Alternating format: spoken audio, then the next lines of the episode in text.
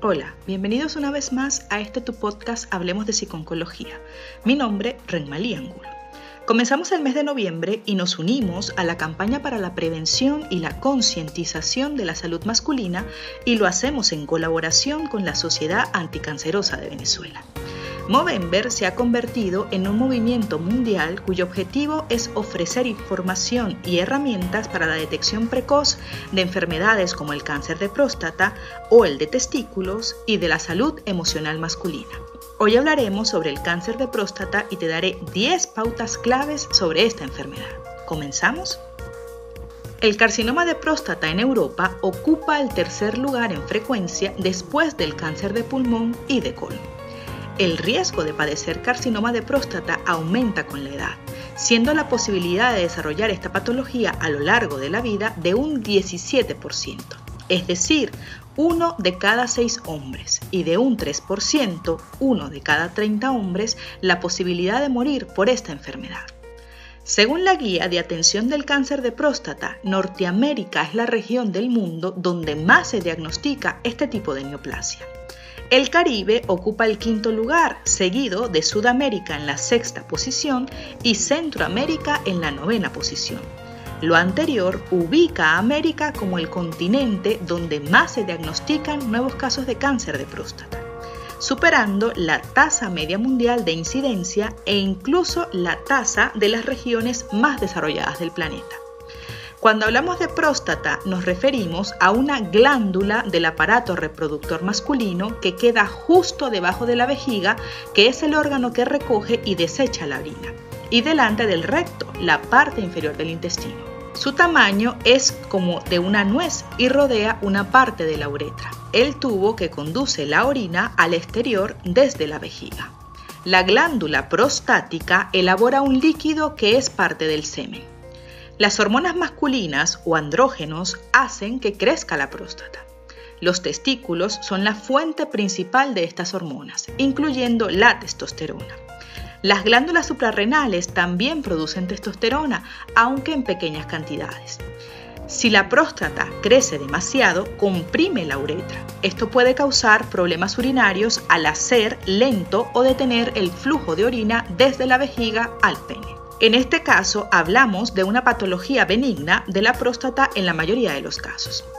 Los tumores que pueden aparecer en la glándula prostática pueden ser benignos o malignos. Los tumores benignos no son cancerosos, rara vez ponen la vida en peligro, generalmente se pueden operar y pocas veces vuelven a crecer. Las células de los tumores benignos no invaden los tejidos cercanos y no se diseminan a otras partes del cuerpo. Como tumor benigno encontramos la hiperplasia prostática benigna, que es el crecimiento anormal de células benignas en la próstata. En este caso, la próstata crece más y presiona contra la uretra, y esto obstruye el flujo normal de la orina, como hemos comentado. La hiperplasia prostática benigna es un problema bastante común. Si nos referimos a los tumores malignos, estos son cancerosos. Generalmente son más graves que los tumores benignos, es decir, pueden poner la vida en peligro. Generalmente pueden extirparse, pero algunas veces pueden volver a crecer. Las células de los tumores malignos pueden invadir y dañar tejidos y órganos cercanos. También pueden diseminarse o presentar metástasis en otras partes del cuerpo. Si bien es cierto que no se conoce la causa exacta del cáncer de próstata, la investigación ha demostrado que hombres con ciertos factores de riesgos tienen más probabilidad que otros de padecer este tipo de cáncer. Un factor de riesgo es algo que puede aumentar la posibilidad de que se presente la enfermedad. Entre los factores de riesgos asociados al cáncer de próstata encontramos la edad, que es el factor principal de este tipo de neoplasia. Esta enfermedad es rara entre hombres menores a 45 años y la probabilidad de padecerla aumenta considerablemente al envejecer el hombre. Los antecedentes familiares también son un factor de riesgo, ya que el riesgo de un hombre es mayor si su padre o hermano ha tenido la enfermedad. La raza constituye otro factor a tener en cuenta. Es más común en hombres afroamericanos que en hombres blancos, incluyendo hombres blancos hispanos. Es menos común en hombres asiáticos o en indígenas americanos. Los ciertos cambios en la próstata también son un factor importante, ya que los hombres que tienen células llamadas neoplasia intraepitelial prostática de alto grado pueden tener un riesgo mayor de padecer cáncer de próstata. Y por último, la dieta. Algunos estudios sugieren que los hombres que comen una dieta alta en grasa animal o carne pueden tener un riesgo mayor de presentar cáncer de próstata. Lo importante ahora es saber cuáles son los síntomas a los que tienes que estar alerta para la detección de la enfermedad. Según el Centro para el Control y Prevención de Enfermedades, los síntomas del cáncer de próstata son distintos en cada persona hay hombres que no presentan ningún síntoma. Sin embargo, algunas señales ante las cuales hay que acudir al médico son, primero, dificultad para comenzar a orinar. Segundo, flujo de orina débil o interrumpido. Tercero, micción frecuente, especialmente por la noche. Cuarto, dificultad para vaciar la vejiga por completo. Quinto, sangre en la orina o en el semen. Sexto, dolor persistente en la espalda, las caderas o la pelvis. Séptimo, dolor al eyacular. Y por último, dificultad para tener erecciones. En muchos casos, estos síntomas no se deben al cáncer de próstata.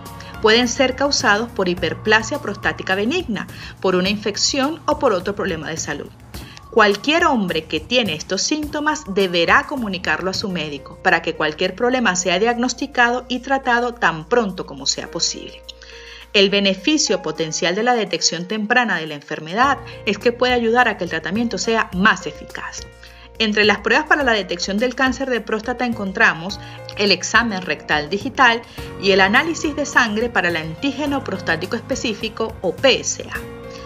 El saber que se padece cáncer de próstata puede cambiarte la vida y la vida de quienes están alrededor. Estos cambios pueden ser difíciles de manejar. Es normal que se presenten muchos sentimientos diferentes y a veces confusos. Es importante contar con fuentes de apoyo emocional en estos momentos de gran incertidumbre.